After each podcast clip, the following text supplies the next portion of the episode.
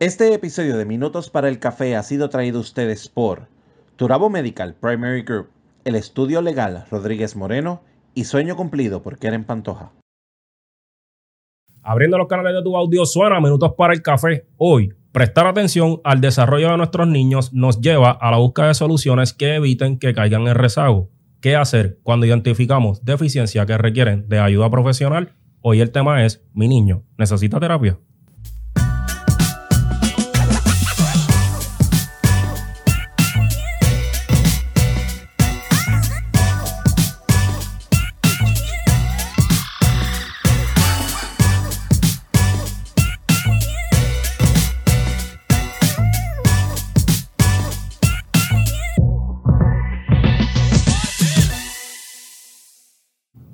Saludos a todos y bienvenidos a Minutos para el Café. Yo soy Ángel Salgado y hoy tenemos un invitado, el cual vamos a utilizar para desmenuzar este tema. Pero antes de comenzar, Kiko tiene importante información.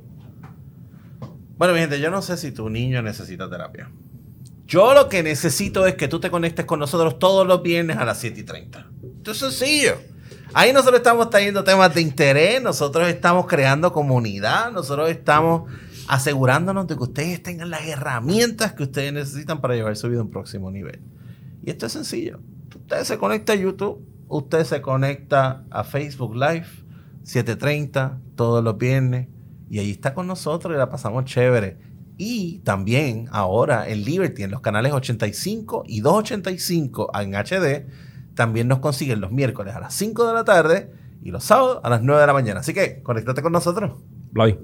Mira, primero queremos darle las gracias a Turabo Medical Primary Group. Caguas, por prestarnos las facilidades y estar aquí eh, este, compartiendo eh, los capítulos y dar, llevando la información a ustedes. Si ustedes quieren que nosotros vayamos a su establecimiento y hagamos lo mismo, simplemente comunícate a minutosparaelcafé.com. Así que vamos a empezar con el tema del día de hoy y la importancia de que los padres presten atención a este tema.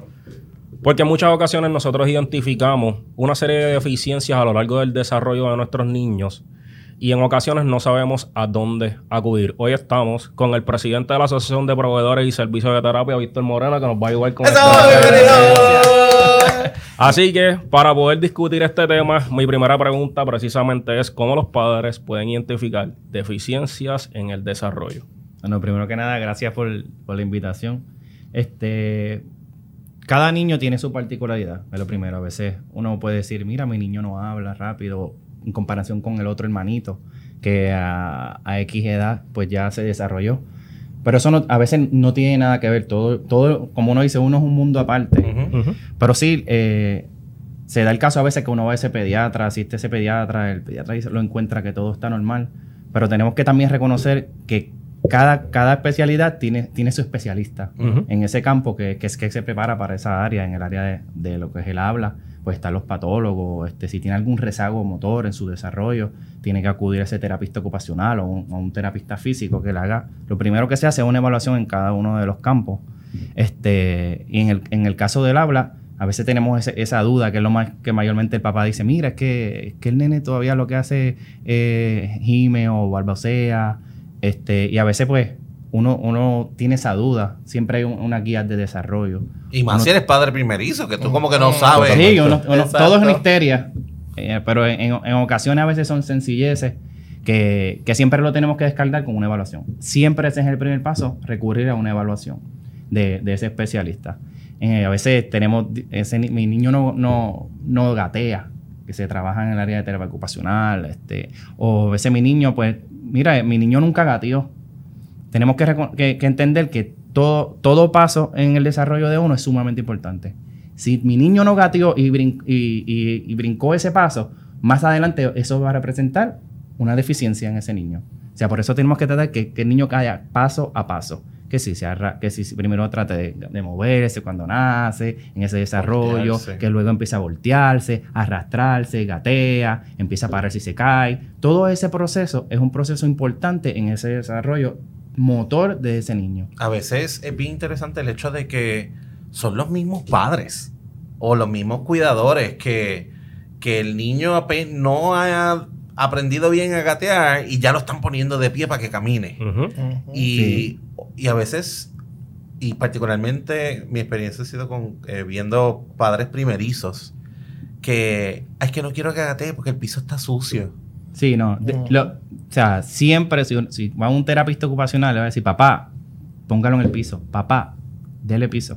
O sea, lo- siempre en el piso el niño va a entender a ponerse más durito, a buscar a voltearse y comienza a, a tratar de hacer esos pasos. Pero si papá a veces uno quiere tongonearlo y, cal- y lo carga, no, papá, póngalo en el piso, que el niño intente entonces cada etapa tratar de llevarla como debe ser. instinto natural. Realmente el organismo responde a una serie de pasos que, ¿verdad? que debe de cumplir y que a nivel de instinto pues se va moviendo hasta que, ¿verdad? A través de ellos hasta que, ¿verdad? Puede cumplir cada uno. que igual con el habla, muchas veces nosotros queremos interpretar lo que el niño está diciendo o en cuanto gime ya tú le estás poniendo la botella y hay que también fomentar el que Sí. si el niño quiere leche, quiere leche, que lo, que Que lo pronuncie, que lo diga, porque a veces queremos como que "Uh, uh, uh", y ya, y ya tiene el, el nene tiene el biberón, tiene el, el bobo, tiene el otro. Sí, o a veces uno tiende a, por changuería de uno, hablarle como igual que ellos, ¿no? Hay que hablarle de la manera correcta. Claro. Para que aprendan. Claro. Sí, porque si no, no desarrollan el lenguaje. Y de hecho, son una de las cosas que los pediatras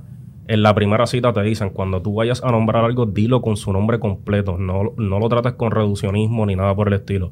Sí sabemos que, ¿verdad? Que pues, el hecho del que, en el caso de que seamos primerizos, pues nosotros queremos darles una atención que nosotros nunca le hemos brindado, ¿verdad? Porque es nuestro primer hijo. Pero de ahí la importancia de que nosotros pues estemos bien documentados y tomemos, ¿verdad? La- las diferentes opiniones que nos brindan los profesionales a modo de que nuestros niños pues cursen bien el desarrollo. Y en el caso, por ejemplo, de los niños que, que no to- todavía no han aprendido a hablar bien, eh, lo que hacen son una que otra palabra, y de entrada ya lo estás exponiendo a dos idiomas diferentes. Muchas veces Sí, eso en- crea... En, en su mayoría, pues, es- esos niños que van a- a- aprendiendo, absorbiendo dos idiomas a la vez, pues ti- tienden a tener un poquito más rezago en, en lo que es el en- avanzar en cada uno de los idiomas. No es como está aprendiendo un solo idioma. Pero es un proceso normal. Ujú. Pero a veces nosotros como padres, le digo yo soy padre también y uno, pues tiende a, a- Lo primero es reconocer y aceptar que mi niño quizás puede que tenga una necesidad. Y yo como padre, pues estoy, trato sobre, de no aceptarlo. Esa aceptación es el primer paso del padre. Ujú. Y de ahí, pues, evaluar, hacerle, correr a la evaluación, porque a veces nosotros desconocemos y, y creemos que solamente el habla se compone de que el niño no pronuncie una palabra. Y el habla, el habla tiene mucho más allá, si, si articula, su articulación, su tragado. Muchas veces no reconocemos que el niño tiene, a veces come y no está masticando. Y lo que- come y traga, come y traga, come y traga. Amor, tiene una un problema en lo que es, la- es su, su- su disfagia. Entonces, pues necesita es- esa evaluación de ese patólogo, que es la única persona capacitada para hacer esa evaluación en lo que es el tragado y saber si tiene alguna una deficiencia sensorial en su área de, de su boca y su proceso de, de- tragado. A veces que le reconocen, mira, tiene problemas a veces de tartamudez, tiene problemas con su lengua o, o- y necesita algunas cosas, pues son cosas más allá que a veces uno como no es especialista no lo conoce y se cree que él habla solamente. Es que el niño, mira, el nene o, ta- o es tartamudo o no habla. Es lo que uno entiende a, a- a reconocer cuando uno no, no- no está más adentrado en conocimiento en ese campo. Pero son, son- se componen de mucho más cosas. Igual que la terapia ocupacional, tiene, tiene su enfoque sensorial, que puede que muchos niños que pasan en el caso de niños con síndrome de Down, niños con, que sean con, con autismo, esos niños pues mayormente tienen esa deficiencia, en su, tienen un desorden sensorial y a veces pues tienen desorden sensorial, puede ser en olores, en tactos, en, en gustos. O sea, y, y ese terapista ocupacional va a determinar cómo puede ir trabajándolo para que ese niño vaya tolerando y sobrepasando cada una de esas etapas y, y, pues y, y- y no tenga ese problema. Muchos niños a veces tú los llevas a la playa si tiene- y con tocar la arena eso es un, un grito. Es un grito. Y papá, No pues entonces no lo voy a exponer. A veces pues en esa terapia pues es que se trabaja y pues y, y- lo van trabajando de cómo ir tolerando esas distintas eh, texturas. Puede ser la grama, puede ser una arena, la tierra, todas esas texturas, olores, sabores. Y eso se trabaja en, en- un enfoque sensorial en la terapia ocupacional. Que no estamos diciendo, ¿verdad? Que, que en este caso que, que los papás, las conductas que están haciendo necesariamente es que estén mal. Es que nuestros instintos de padre nos llevan a hacer eso. es Claro, protección. es a nivel de protección y psicológicamente, de hecho, está probado que nosotros tendemos a proteger los niños que te presentan eh, ¿verdad? cierta deficiencia eh, en comparación con otros que no los tienen. En el caso, de hecho, cuando es dentro del mismo hogar y uno de los niños pues no tiene ningún tipo de problemática, pero se- hay uno que sí las tiene, tendemos a proteger mucho más al niño que tiene esta serie de, ¿verdad? de, de problemas. Pero diría incluso que más que proteger es sobreproteger. Sí. Sobreproteger. Al punto donde quizás no le permitimos, y ese es el punto que estamos queriendo llegar, que no le estamos permitiendo el que se adecuadamente correcto. por una sobreprotección. Que ahí el- el- ese es el límite o el, exceso que tenemos que velar. De hecho, en ocasiones cuando los niños están tomando terapias, también se incentiva que los padres puedan buscar ayuda profesional para que cuenten con las herramientas que le permitan a su niño desarrollarse, porque precisamente el estar en, esta autoprotección lo que hace es que los limita tanto que ellos mismos no visualizan la manera en cómo. En cómo lo están, eh, eh, en cómo lo limitan a desarrollarse en, en estas diferentes fases. Así que, precisamente, ¿cuál es el rol de un terapista? Bueno, primero el- e- es un trabajo en equipo. Además de cuando ya se, se determina, se entiende que, qué necesidad tiene ese niño por medio de esa evaluación, es un trabajo en equipo entre el padre. Hace- Nosotros como terapistas no, no podemos que tú me traigas el niño, de acuerdo a lo que esa evaluación, dos veces en semana, tres veces en semana, por 30 minutos, 45 minutos, tener la solución. Eh, que yo te lo trabaje en ese momento y cuando llegue al hogar, papá no le da una No continuidad. Ese, ese es mayormente el problema que, que- que a veces algún niño presenta o tú dices, ay, porque el niño de fulana avanzó más que el mío, que quizás papá, ese papá está más comprometido con, con- con esa necesidad que tiene ese niño, ese tratamiento y, y esas instrucciones que le da ese terapeuta, qué hacer en el hogar cuando no está en terapia, pues es la, es la diferencia que, que, se- que uno, que uno puede tener de un niño a otro. Este, a veces nosotros decimos ah, que no tengo los recursos económicos, pero en, realidad no hay que, no, esto no es una excusa. O sea, el Estado tiene un, tiene un deber de, sobre todo niños. O sea, para, para niños de temprana edad hasta, terce- hasta que vaya a cumplir los tres años está el programa de Avanzando Juntos. Ahí todo es servicio gratuito. Ya cuando llegue a cumplir los tres años, el Departamento de Educación, para todo niño, ya sea de escuela privada o colegio, tiene, pu- puede ser inscrito bajo el Departamento de Educación y el Departamento de Educación le va a buscar una ubicación bajo las corporaciones de la Secretaría de Educación Especial que, que pueda brindar ese servicio. Si es el caso que el departamento no, no es ágil en ofrecer ese servicio que está solicitando el padre, ya sea de evaluación o de terapia, en muchos casos también de, de equipos tecnológicos que se trabajan, pues papá tiene a los 30 días que el departamento no cumple de haber hecho esa solicitud, tiene la opción del remedio provisional. Pues radica el remedio provisional, que ahí tiene, ahí una vez se, cerra esa, se llena esa planilla, que antes se llenaba manual, pero hemos avanzado en la tecnología, ya se hace por email, este, el, papá, el papá lo puede hacer de la comodidad de su hogar o hasta el mismo maestro. Cualquier persona que tenga interés sobre el niño puede hacer eso, o sea, hasta el mismo maestro puede, puede solicitarlo. Que, por ejemplo, en mi, en mi caso, ¿verdad? Yo soy maestro. Si yo identifico unas necesidades de un estudiante, pero papá eh, o mamá no, no se le comunica, mira, papá, mira, mamá, eh, te recomiendo este tipo de que verifiques con este profesional, puede ser que haya un, ¿verdad? Algo que, que haya que evaluarse, etcétera. Y mamá niega, papá niega, eh, porque, ¿verdad? Tenemos padres que viven en negación, en que no, que va, mi niño es esto, no. Yo, yo como maestro puedo hacer entonces esa gestión. Cual- cualquier, sí, cualquier persona puede erradicar una. En el caso de remedio profesional, puede agregar cual- cualquier persona de interés, puede erradicar la planilla para que ese niño se le pueda aprobar. Ese, en ese caso de remedio provisional es un proveedor privado que se atiende y es contratado por el padre. La única función del gobierno es, es lo de pagar. Pero en el, en el Departamento de Educación en la Secretaría no es, no es el caso, es, es asignado. Ellos le asignan una corporación, es un es un servicio, mayormente se trabaja de manera más grupal. En el remedio provisional es un servicio privado y se trabaja mayormente individualizado el servicio. Ok, entonces, eh, ¿en qué lugares o verdad, en qué escenarios se puede desempeñar un terapista? Porque sé que existen centros específicos en donde los niños pues, los llevan a tomar estas terapias, pero en, en otras ocasiones el terapista es el que va al lugar. Claro, sí. En, en el caso del Departamento de Educación, mayormente el servicio es o en una oficina, que es la oficina de, la Corporación de la Terapia, o en la escuela. En el caso de remedio provisional, no. En el caso de remedio provisional, tiene esas dos opciones, de escuela o centro, pero también vamos al hogar.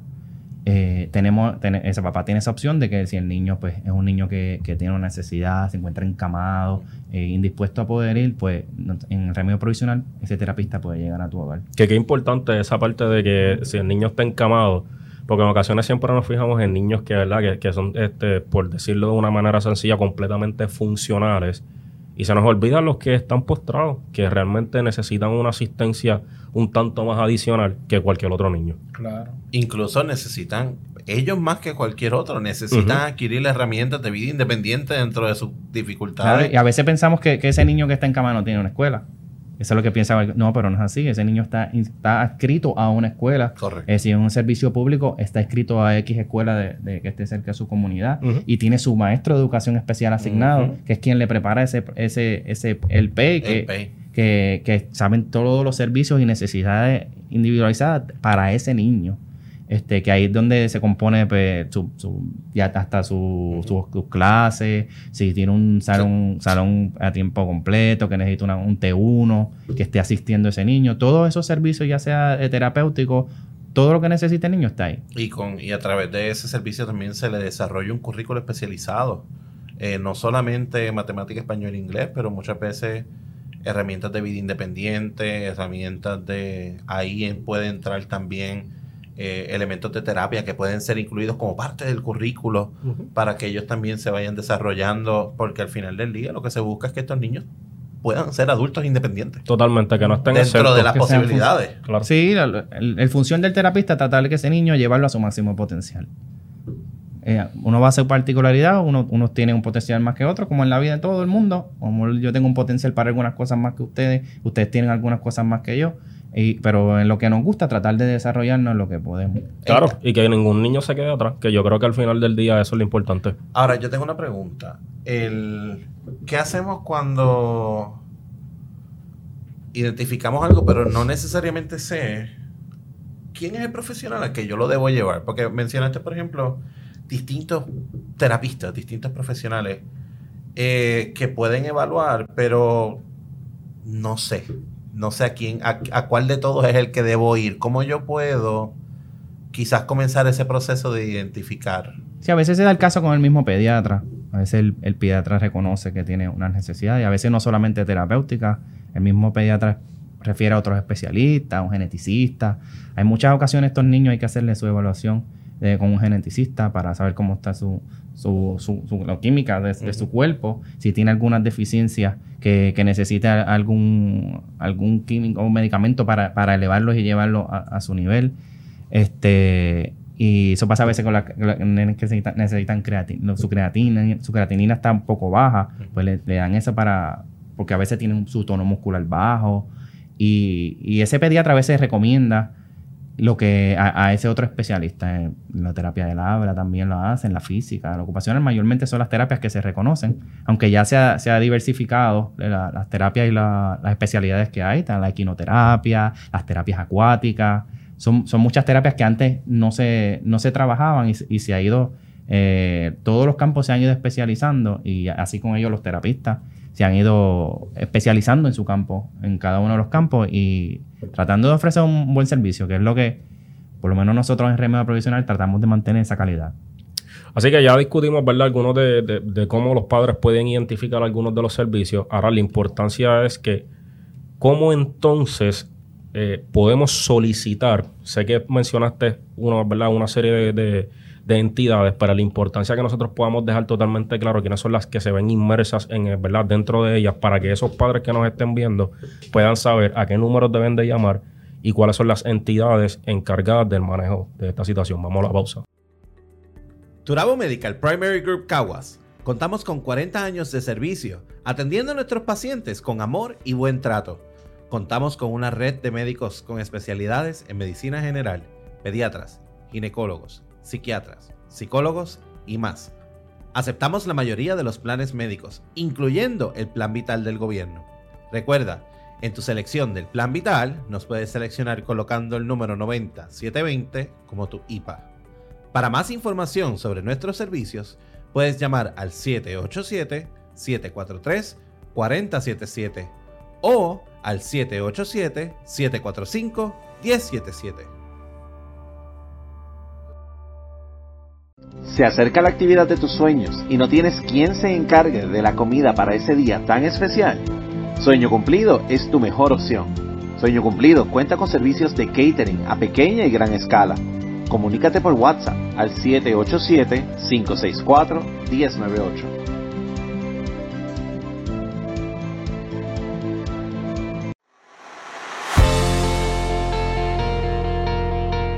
¿Sabías que hay alrededor de 70.000 préstamos hipotecarios que se encuentran en moratoria actualmente en Puerto Rico? Eso es más del doble de lo que había cuando pasaron los huracanes Irma y María. En el estudio legal Rodríguez Moreno contamos con 22 años de experiencia y podemos ayudarlo en su situación. Ofrecemos orientaciones telefónicas, por videoconferencia o presenciales, todas por cita previa. En nuestro estudio legal atendemos casos civiles y federales. Específicamente atendemos casos de herencia, cobro de dinero, cambios de nombre, casos de familia y servicios notariales. También contamos con una vasta experiencia en quiebras. Los podemos orientar sobre los procesos y documentos requeridos para proteger su propiedad, carros y bienes antes de que terminen las moratorias. Para más información nos puede contactar al 787-603-5199 o nos puede conseguir a través de nuestra página de Facebook Estudio Legal Rodríguez Moreno. Estamos de vuelta en Minutos para el Café. No olviden suscribirse y darle a la campanita para que todos los episodios eh, le llegue la notificación los días martes cuando suben a las redes. Y seguirnos en todas las redes sociales como Minutos para el Café. Dejamos entonces la pregunta de cómo esos padres que nos están viendo pueden solicitar la ayuda. Mencionaste los números de educación especial y remedio provisional. Correcto. Siempre eh, la primera opción es el Departamento de Educación, que es quien tiene la responsabilidad sobre, para ofrecer estos servicios a estos niños. Para eso los padres, en el caso de si están en un servicio público del país, tienen su maestro de educación especial, que es donde primero deben, deben de recurrir. O deberían tenerlo, porque sabemos que hay escuelas que no lo sí, tienen. tenemos, tenemos el problema ahora de- del reclutamiento de maestros, que estamos, estamos escasos. Este, pero debe haber una persona, si no su trabajador social. Esperemos que cada escuela tenga uno de los dos est- est- esté disponible. Pero de no ser así, pues podemos contar con la Secretaría de Educación Especial, que los padres pueden contactarlo al 759-4028. 787 7, 787, recuerden, 759-4028. Esa es la Secretaría de, Edu- de Educación Especial. Volvemos y repetimos, si no, el departamento no es ágil de ofrecer ese servicio de Cuando evaluación. ágil son o tera- 30 días. 30 días. 30 días hábiles. De no ser así, tiene la opción de, de remedio provisional.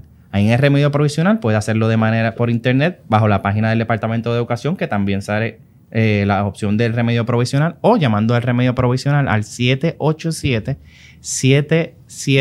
787-773-6161. 787-773-6161.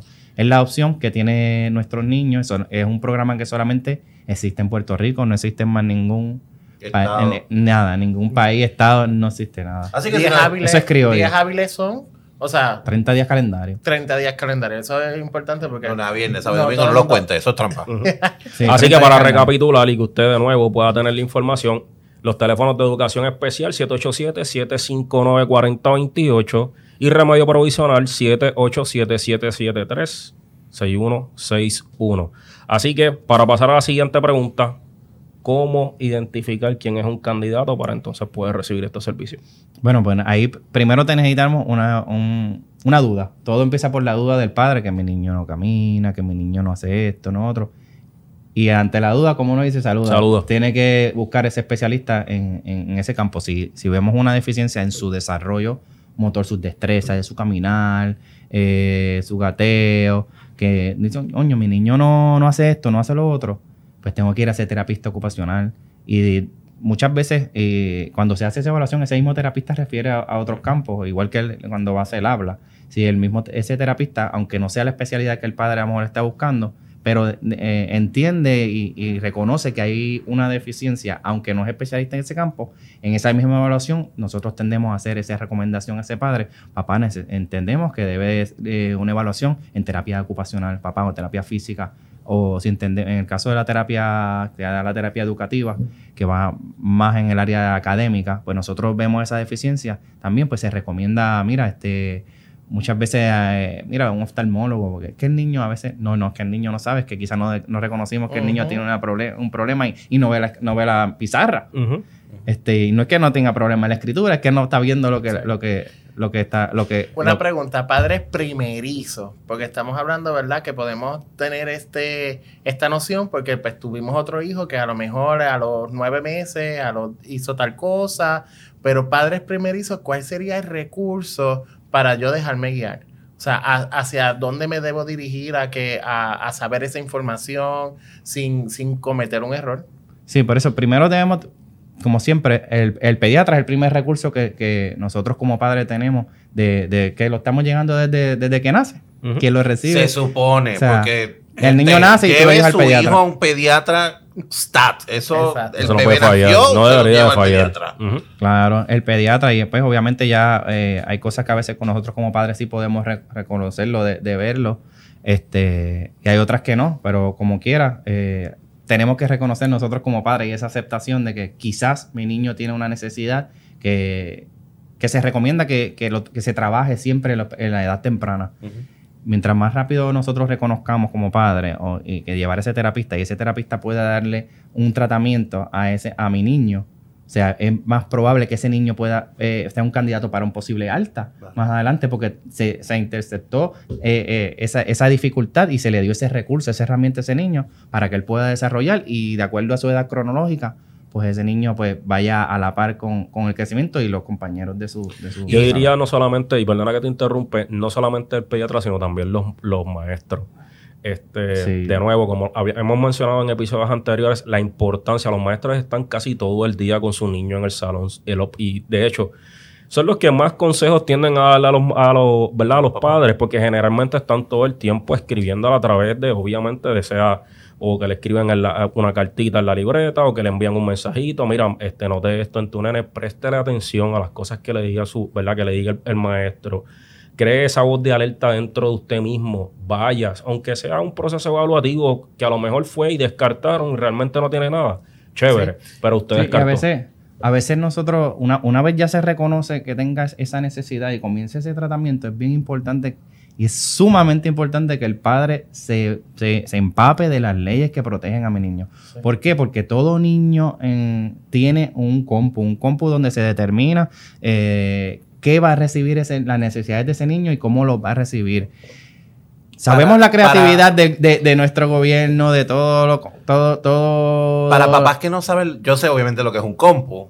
Y yo he sido parte de varios compus. Pero para un papá que no sabe lo que es un compu, ¿qué- cómo, ¿cómo tú le puedes explicar a ellos Sí, qué es un compu? O sea, el, el compus se, se trabaja, es donde se determinan las necesidades académicas y sus servicios relacionados de cada niño. Ahí se especifica si mi niño necesita un acomodo razonable, si mi niño necesita un equipo asistivo, eh, si mi niño necesita este tratamiento, se determina ahí.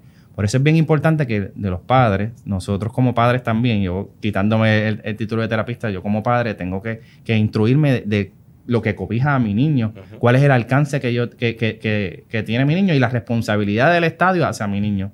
Porque pues sabemos que están las leyes, pero hay que hacerlas cumplir y, si- Claro. y muchas veces no se hacen. En Puerto Rico se obvian muchas de ellas y pues nuestros niños en ese compu no se da lo que se supone. Por eso existen muchas veces los intercesores. Los intercesores son personas que, que son especializadas en ese campo y asisten al padre, van a ese compu para defender los derechos de ese niño y poder lograr que el Estado cumpla con las necesidades de ese niño. Que no se obvien por, por capricho del Estado, por ahorrar dinero, lo que sea, no.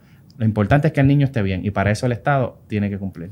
Y yo creo que, que hay que romper también el tabú de que si mi niño va a terapia eh, eh, no va a ser funcional.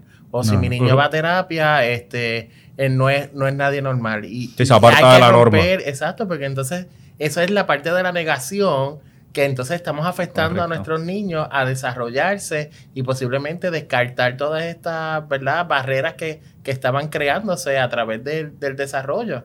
Cuando nosotros co- corregimos esa- esas barreras, podemos, ser, podemos crear un niño en un desarrollo sano y, sa- y saludable. Importante sobre este concepto del compu. El compu son un grupo de profesionales. Ujú. Tú sabes, ahí tú tienes maestros, ahí tú tienes terapistas, ahí tú tienes psicólogos, ahí tú tienes todas las- todos los profesionales que necesitan intervenir para que el niño tenga su óptimo desarrollo, van a estar ahí en esas reuniones y ahí es donde se va a establecer no solamente la ayuda, ¿sabes? ¿Cuáles son todas las cosas que necesitan ocurrir para el, para el buen funcionamiento o el funcionamiento óptimo de este niño, su, su máximo potencial, tanto académicamente, personalmente, en, vi- en vida independiente, etcétera, etcétera.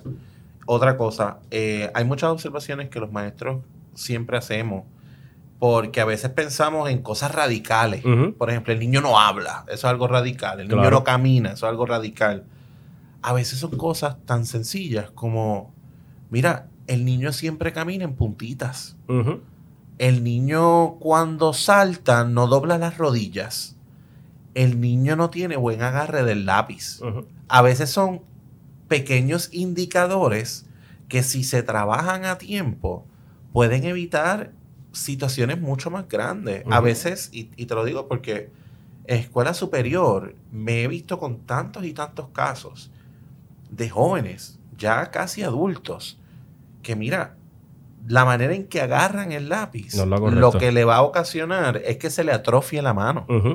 Y entonces, ¿qué vemos?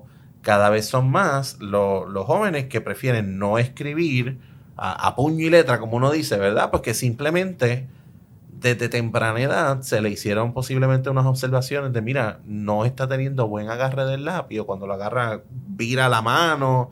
o- o- y entonces, como nunca se trabajó, porque se vio como, ah, es que él está aprendiendo y eventualmente aprenderá a agarrarlo bien. Nunca va a aprender a agarrarlo bien si no le buscas la ayuda necesaria, porque por algo lo está agarrando así. Sí, pasó. Y sencillamente lo que decimos fue que le dimos de largo y no le dimos las intervenciones necesarias para que en realidad, pues obviamente tuviese un desarrollo óptimo. a veces vemos el niño, lo vemos físicamente, uno dice, el, niño está sumamente fuerte, pero realmente a veces tú lo ves, va a trepar subir una escalera y, y uno lo ve fuerte, pero no es la realidad. Quizá No. tiene un tono muscular bien bajo eh, y representa una, un- un- una deficiencia que necesita ser corregida. Que Una se tendonitis, Sí. pueden ser... O sea, este, son muchas cosas que tenemos que reconocer como padres. Y otra cosa que pasa también, volviendo al tema de los compus, Ujú. que es bien importante que el padre siempre esté pendiente a que el compus tiene, tiene que tener sus componentes. Tiene que tener su maestro de educación especial, una representación del Estado, su padre y papá siempre puede llevar a quien guste a ese compu que esté, que esté con él.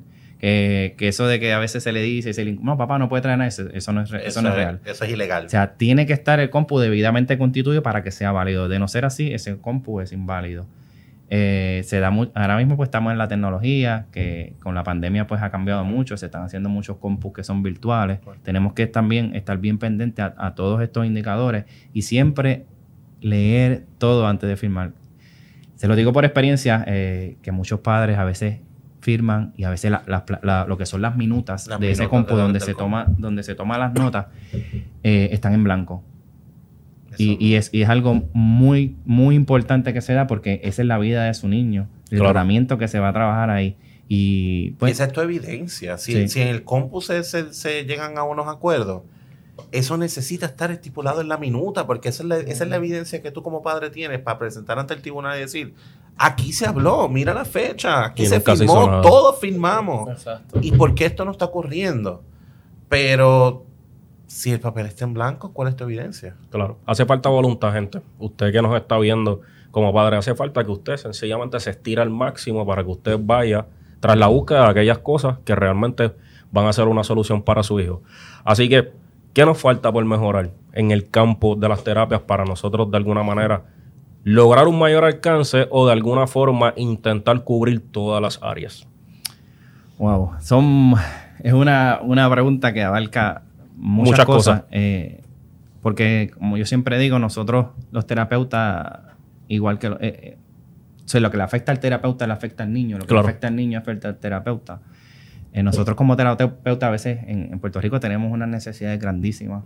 Este, de pago, de, de pagos tardíos, meses que no nos pagan. Este, tratamos de dar un servicio de la mayor calidad posible, pero pues como todos saben, todo cuesta dinero. Definitivo. Este, nuestras ubicaciones, agua, luz, todos los seguros, tantas cosas que nosotros Equipo. tenemos que, que tener para dar esa calidad de servicio y a veces pues el Estado no tiene ese cumplimiento en, en- en su agilidad de pago eh, hacia nosotros y pues nosotros hemos seguido con su, seguimos con, por el compromiso que tenemos con nuestra profesión, pero a veces pues ahora en, en estos días eh, el pasar de año ha sido en todas las especialidades de difícil reclutamiento, siempre se ha hablado de la terapia ocupacional, ese terapista ocupacional siempre ha sido de difícil reclutamiento, eh, es la especialidad donde más se busca eh, especialistas donde, y no los hay.